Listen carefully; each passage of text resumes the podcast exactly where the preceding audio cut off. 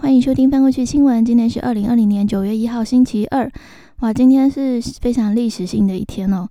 因为这个以色列的班机直飞单班机终于抵达了阿布达比机场，象征着以色列和阿拉伯联合大公国真的迈向了正常化的关系。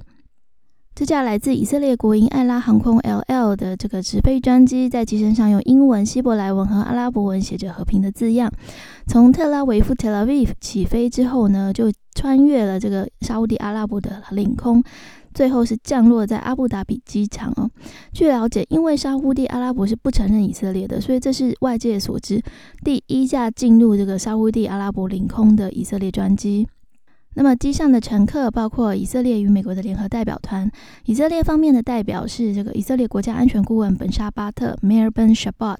那白宫方面的代表则是白宫高级顾问，也就是美国总统川普的女婿库什纳 （Jared Kushner），还有白宫国家安全顾问欧布莱恩 （Robert O'Brien）。那个这个代表团的英文呢，通常我们会用 delegation 或者是 delegate，就是复数的状况。那如果是单数一个人的话，我们就用 delegate。以色列代表团希望可以在两天的行程之内敲定双方在华府签署的关系正常化协议的日期。据了解，最早可能会落在九月左右。另外，这个以色列还会特派遣国防特使前往阿拉伯联合大公国。那么，另外一个好消息也是来自中东地区，以色列最近在推动和平进展方面真的很有成果。这一次呢，是跟伊斯兰的反抗组织哈马斯 （Hamas）。根据哈马斯领导人辛瓦的声明指出，在卡达代表穆罕默德·阿马迪 （Muhammad al Amadi） 的协协调之下呢，哈马斯和以色列进行了一轮会谈，并且达成了共识，双方也达成了停火的协议，以免紧张局势升级。那这个哈马斯实际控制的地区就是加萨走廊 （Gaza Strip）。以色列从八月六号开始加紧封锁这个加萨地区，理由是因为那个受到了。气球的攻击，这边的气球不是一般的气球，这也是那种利用气球来这个承载一些爆裂物，就是说等于是气球炸弹呢。有一些英文它就会用 balloon，呃，balloon bomb，或者是那个 incendiary balloon，就是会燃烧的气球。那基本上意思就是说，它上面这个气球，它利用气球空抛的特性，把这个爆裂物载过去的意思。这种 fire balloon 呢，在加萨走廊是很常见的一种攻击手法啊。那以色列方面的回应就是，呃，领土封锁令还有海上封锁令，那导致他们的这个加萨渔夫没有办法入海，就是下海捕鱼啊。另外，最重要的是，它切断了这个加萨走廊对外的物资通运的管道。那这个管道一切断之后呢？加萨境内唯一的一个发电厂，就因为缺乏燃料，每天只能运作三到四个小时而已。那哈马斯之前就已经警告说，因为这些禁令、封锁令，导致加萨的加萨地区的这个人道走状况正在恶化。双方先前就曾经进行谈判了，但是没有进展。那这一次的停火协议中呢，哈马斯方面承诺不会再发动这种呃燃烧的气球攻击，那也会停止在夜间翻越这个边境，然后抛掷爆裂物的这种攻击行动。以色列方面也同意要放松管制哦，例如要让这个加萨的渔夫到地中海捕鱼，那也会松绑这个物资的运送管制，恢复对发电厂的燃料供应。不过，截至目前，以色列方面并没有正式的做出回应哦。那么，中印边境紧张情势再度升高啊！中国人民解放军的西部战区发言人张水利大校指出，印度军方在八月三十一号的时候破坏之前会谈达成的共识，在班公湖的南岸以及热青山口附近再一次的非法越线占领，是公然挑衅，造成边境局势紧张。但是，印度方面则是指控他们在二十九号到三十号之间发现有大量的共军部队到了这个班公湖的南岸，那试图要占领，所以印度方面也先发制人，要加。加强印度阵地的措施，是为了阻止这个中共方面可能会试图要改变现状。那基本上这个事情就是各说各话的罗生门了。这个班公湖呢，就位在西藏和克什米尔的交界，印度方面是称为班公错湖哦，差差一个字这样子。那另外在五月的时候，中印双方就曾经在拉达克的东部陷入对峙，而且在六月十五号的时候，在加万古爆发了冲突。当时有二十名印印度军人死亡哦，呃，据传，因为中共方面不透露细节嘛，不过据传中共方面则是有四十人的死伤。事后，中印双方的这个军方指挥官曾经进行五轮的会议，试图来解决对峙的问题。但是目前来看，谈判似乎陷入了僵局。除了印度之外呢，最近中国跟澳洲的关系是不太好哦。之前那个澳洲政府曾经要求要针对 COVID-19 的病毒起源进行国际调查，那之后这个北京跟坎培拉政府的关系就开始紧绷了。后来，这个北京又对澳洲的多种商品寄出贸易关税和反倾销调查。那现在，这个昨天呢，呃，澳洲外交部长发布了声明哦，表示有一名在这个中国官媒中国环球网、环球电视网担任主播的这个澳洲公民陈雷，被这个中国当局拘留了长达两周的时间哦。那据了解，这个澳洲政府是在十四号的时候从中国方面收到了陈雷被拘留的这种正式通知。那这个陈雷在澳洲的家人也发表了声明啊，希望可以有令人满意而且事实的结果。另外，澳洲国会情报和安全委员会也将提案哦，要对这个外国势力可能介入公立大学的情况展开调查。据了解，这个可能就是针对中国的渗透啊。那之所以会有这项提案呢？据了解，是因为这个澳洲校园传出有疑似中国影响力渗透的这个一连串的争议事件，包括有大学的资料被骇客窃取，另外有学校接受了可疑的捐款，还有批评北京的人士遭到了恫吓。那另外，这个澳洲跟中国两国学者之间的、跟科学家之间的研究呢，也受到了质疑哦。澳洲官员在接受媒体采访的时候指出，外国势力介入澳洲的情况越来越严重，已经是二战以来仅见。因此，国会会考虑展开的调查是澳洲政府试图要因应情势的最新行动。那么，最近看起来，中国似乎把这个外交重心放在欧洲哦。之前，这个王毅外交部长王毅才刚刚访问完欧洲五国，现在中共中央外事工作委员会办公室主任杨洁篪也准备要出访这个缅甸以及西班牙还有希腊。根据这个中国外交部发言人赵立坚的说法呢，杨洁篪是应上述三国的政府邀请而出访的。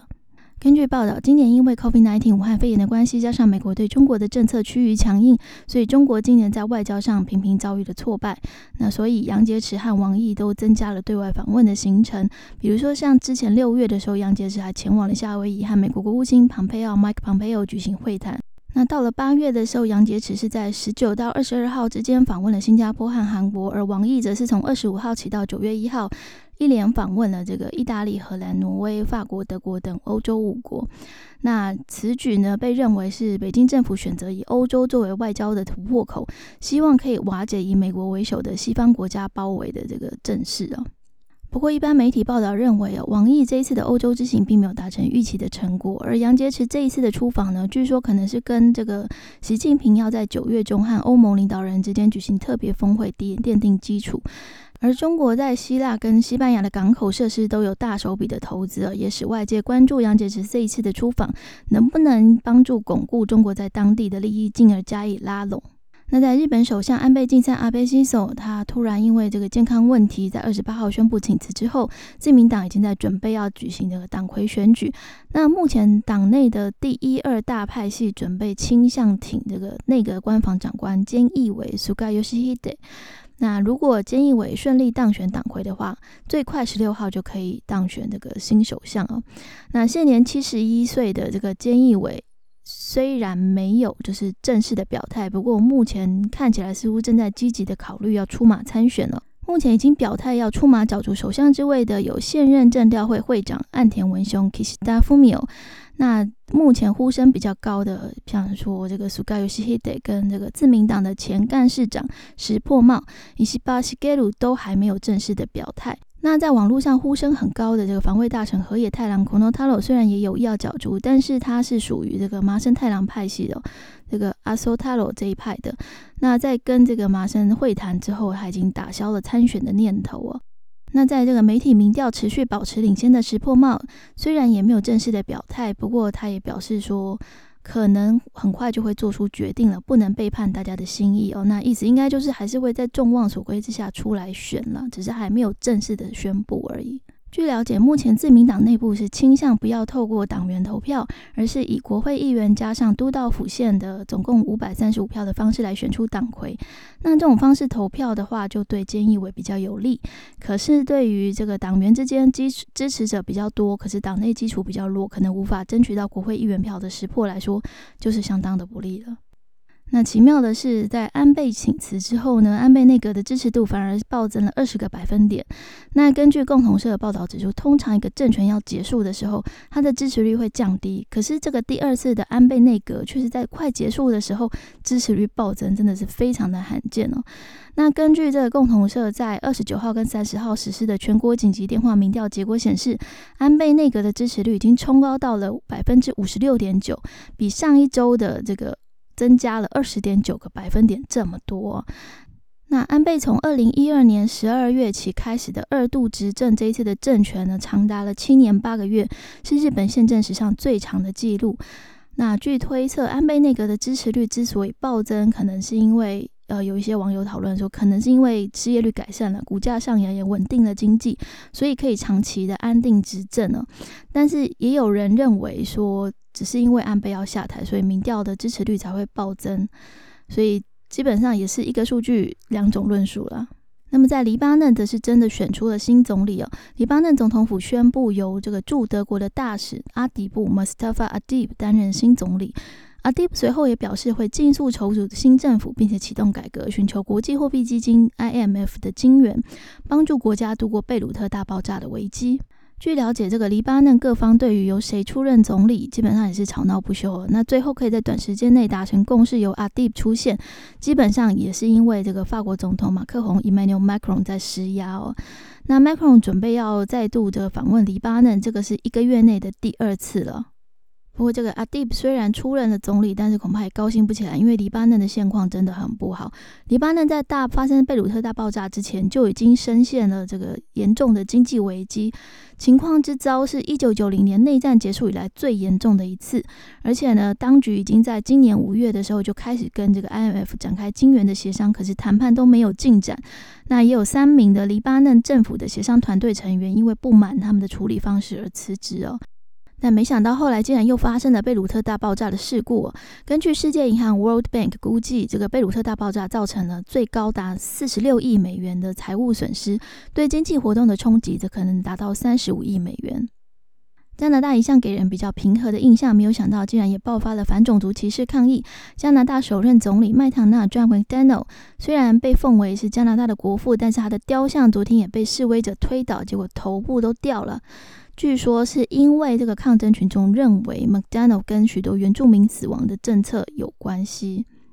那事件的起因呢，是因为今年六月的时候有影片曝光，加拿大皇家骑警 RCMP 强行逮捕了一名加拿大的原住民领袖，引发外界对于警方动武的质疑。另外，除了加州野火之外，希腊也是常常在夏季爆发野火。现在传出有消息指出，这个在著名的遗迹麦西尼古城 m 西尼附近也有野火燃烧。那当局表示，火势已经获得了控制，而且呢没有破坏到古迹。之后会由专家来评估这个受损的状况。世界卫生组织 （WHO） 的总干事谭德赛 d e d r o s Adhanom Ghebreyesus） 促请各国要继续维持这个防疫措施哦，否则在没有管控的情况下重新开放，将会酿成灾难呢。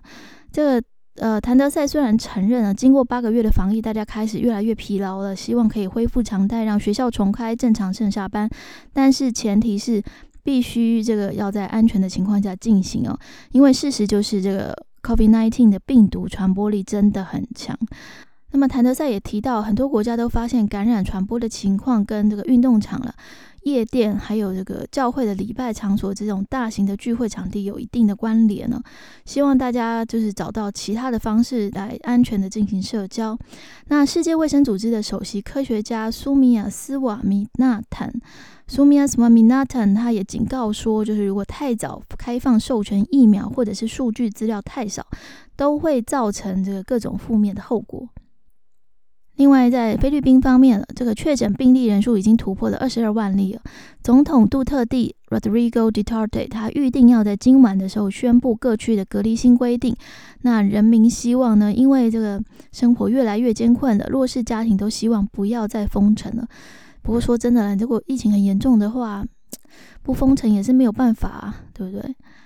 那么之前因为疫情延烧的关系，哦，菲律宾政府在八月四号到十八日之间，在大马尼拉地区和周边的省份恢复了比较严格的调整版强化社区隔离。但是因应这个经济衰退和失业率高涨，又在十九号的时候把隔离等级下调到比较宽松的一般社区隔离。那至于这个九月开始的新隔离措施呢，吉塔里准备要在今天晚上就是开会研商后再行宣布。对他们国内的弱势家庭来说，因为这个调整版强化社区隔离和一般社区隔离呢，差别在于说它的那个大众运输工具有没有恢复行驶，然后产业有没有恢复这个大比较大规模的营运呢？所以对这个一般的民众来说，他们的生计会受到很严格、严重的影响啊。那么，印度在昨天新增了七万八千五百一十二人确诊哦，虽然比前一天的记录要少了，那么大概不到两百人，但是还是非常惊人的记录。另外，这个印度总统府也证实，前总统穆克吉 （Pranab Mukherjee） 因为武汉肺炎不治死亡啊，享受八十四岁。虽然在印度的中央政治领袖中已经有好几个人也确诊感染了，但是这个穆克吉大概是这一次这波疫情中染疫病逝的第一位。另外，这个美国网球公开赛和 MLB 职棒都分别传出有人退诊，以致退赛或是延赛的状况。那么，接着来看看财经消息哦。主管货币政策的美国联准会副主席透露，联准会不会因为这个失业率下降就提高利率，而且他们也不认为负利率是目前可行的政策选项之一。至于要不要控管值利率曲线，现在也暂时不考虑，不过未来不排除。另外，国际货币基金 IMF 的总裁乔治·艾瓦克里斯 （Lina Georgieva） 在三十一号的线上会议中指出，这一次的这个疫情危机的潜在成本呢，以今明两年来计算，将会高达十一兆美元了。那报道指出呢，目前全球已经推出了大概十一兆美元规模的财政振兴措施。那但是呢，这些振兴措施必须在追求经济成长的同时，顾及社会的公平正义。如果中东欧国家提前取消对企业的支持计划，到时候破产率恐怕会增加两倍，尤其是中小型企业。那这边我补充两个单字哦，一个是这个中小型企业的英文，通常会在业界都是用 SME 来代表，那这意思就是 Small and Medium-sized Enterprises。那另外这个财政刺激方案，我们常会看到财政刺激或是财政振兴措施，那其实它们意思都是同一个，都是 Stimulus 这个字来的。那 Stimulus 它通常就是指呃给什么给它一点刺激的这个动词的意思。那它用在经济方面，就是说利用这个资金呢。这个投资呢，去刺激消费啊，或者是带动这个经济的发展，带动经济的循环，所以这个就叫做财政刺激措施。另外，这个 TikTok 美国业务出售案又有了最新的消息。根据消息人士透露，最快九月一号就会公布买主了。那目前的主要两个竞争者，一个是甲骨文 Oracle，另外一个则是沃尔玛沃尔玛加上微软 Microsoft。那据传这个成交价将会落在两百亿美元到三百亿美元之间。不过在成交之前呢，恐怕还得先解决中国官方的规定哦，因为中国政府在二十八号的时候更新了技术出口清单，其中也包括了 TikTok 使用的人工智慧技术，这代表说，嗯，必须先取得这个中国方政府方面的同意，才能进行这项交易。电动车大厂特斯拉 （Tesla） 拆分股票，股价在三十一号大涨，助这个特斯拉的市值来到了四千六百四十三亿美元，成为全美第七高的公司哦。Tesla 创办人马斯克 （Elon Musk） 身家也跟着水涨船高哦，现在身价已经来到了一千一百五十四亿美元，超越了脸书执行长啊 Mark Zuckerberg 祖克伯的是一千一百零八亿美元哦，成为全球第三大富豪，仅次于微软 Microsoft 的创办人比尔盖茨 Bill Gates 跟这个全球首富亚马逊 Amazon 的执行长 Bezos。那么在市场指数方面呢，美股今天是红黑交错，涨跌互现哦。那另外，这个纳斯达克指数则是受到这个科技股的推涨哦，再度创上了新高。道琼工业指数则是回档。另外，欧洲股市方面，因为这个 TikTok 的出售案受到了中方的阻挠，同时交易商正在等待美国就业市场的进一步的消息。所以，这个欧洲股市今天持续收低。那虽然中国的经济活动有所有所改善，但是因为世界各大经济体的疫情都有升温的现象，对未来的石油需求复苏形成了压力哦。所以，国际油价今天是下大跌。那详细的那个股市场指数都会列在叙述栏中。最后一则来看一下一个跟种族还有电影有关系的消息哦。你有看过电影《卢安达饭店》吗？这部片受到了很多的好评啊，据说是这个改编自真人实事，描述在这个卢安达大屠杀期间，有一名人道主义者保护了图西族还有胡图族人的故事哦。没有想到这个电影里面的主角原型就是卢塞萨巴吉娜 （Paul Rusesabagina），他在昨天也就是三十一号的时候被卢安达的政府以恐怖主义的相关罪名逮捕了。根据卢安达官方的说法，现年六十六岁的 Lucesa Bagina，他是这个暴力武装极端恐怖组织的领导人哦。那 Lucesa Bagina 跟他的支持者这边则是坚称呢，这是因为在这个执政党卢安达爱国阵线终结种族大屠杀之后，他们还持续不断的批评他们的政府，所以才会成为政府针对的目标。那这个当初的这个电影的背景是说，发生在一九九四年的时候，卢安达爆发了大屠杀的事件。当时国内的胡图族呼图对这个图西族 Tutsis 进行了大规模的屠杀。那当时身为这个酒店经理，而且又是胡图族人的这个 Lucesa Bagina，就利用他拥有的资源和影响力，保护了一千两百六十八名图西族人，还有温和派的胡图族人。那事后呢，他因此获得了多项的人权奖，包括美国总统自由勋章 （Presidential Medal of Freedom）。